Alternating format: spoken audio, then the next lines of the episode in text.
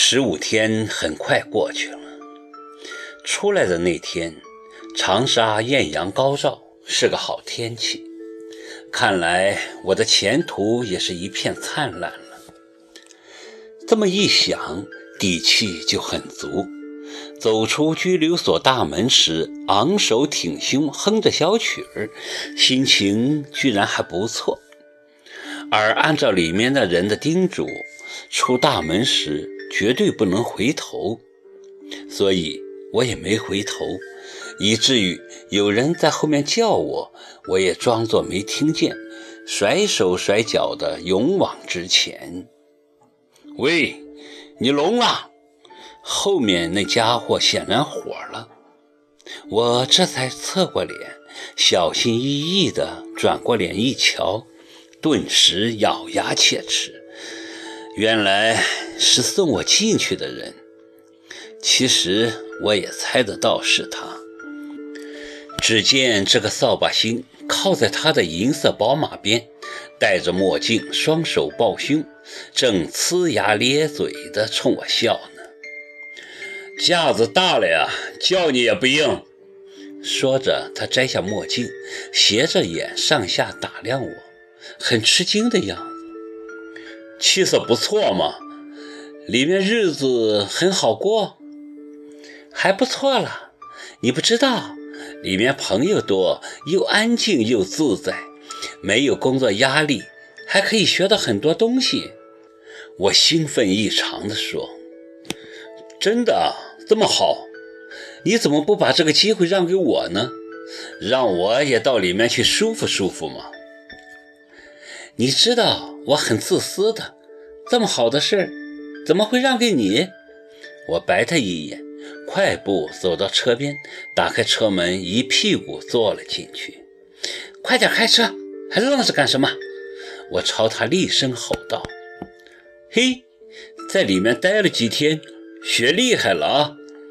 耿墨池打开驾驶室坐进来，狠狠捏了把我的脸蛋儿，说：“想要我怎么给你接风洗尘？”我瞟他一眼，趾高气扬地说：“先请我吃顿好的，再给我找个地方洗洗桑拿、按按摩，然后嘛，然后再带我到阿波罗去买衣服、鞋子、化妆品，很多很多东西。多准备点票子啊！我今天可是要血洗阿波罗。完了完了，看来我今天要破财了。”耿墨池连连摇头，很着急的样子。破财，应该的。我凶巴巴地吼道：“以前没放你的血，是我太慈悲。今天，哼哼！”我故意危言耸听，边说边把手伸进他的上衣口袋，摸出一包烟，又到他的裤袋里摸出打火机。啪的一声，自个儿点上，长长的吐出一口烟，动作利落，姿态老练。黑社会呀！耿墨池对我的老大派头很是惊讶。你在里面就学会这招？学的东西多着呢，要什么有什么。我吞吐着烟雾，炫耀地说：“你想看什么？说，我表演给你看。”神经！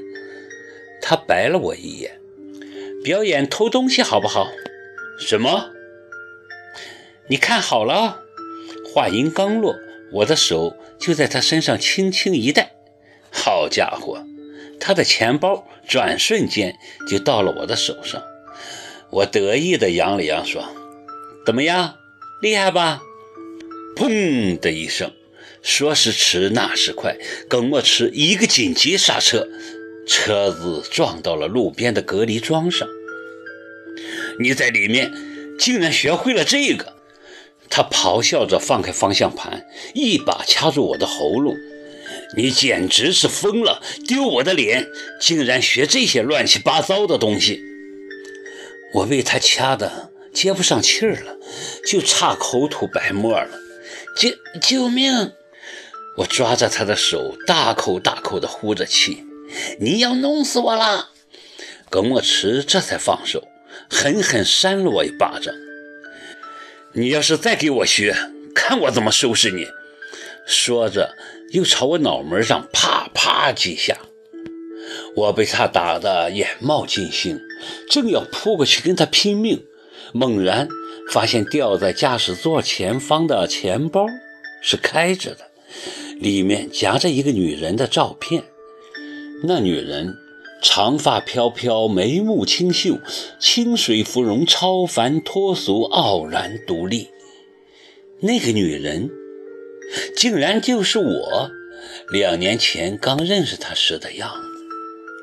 刹那间，我泪如泉涌，不顾一切地扑向他的怀抱，搂着他的脖子，狂吻他的脸、他的唇。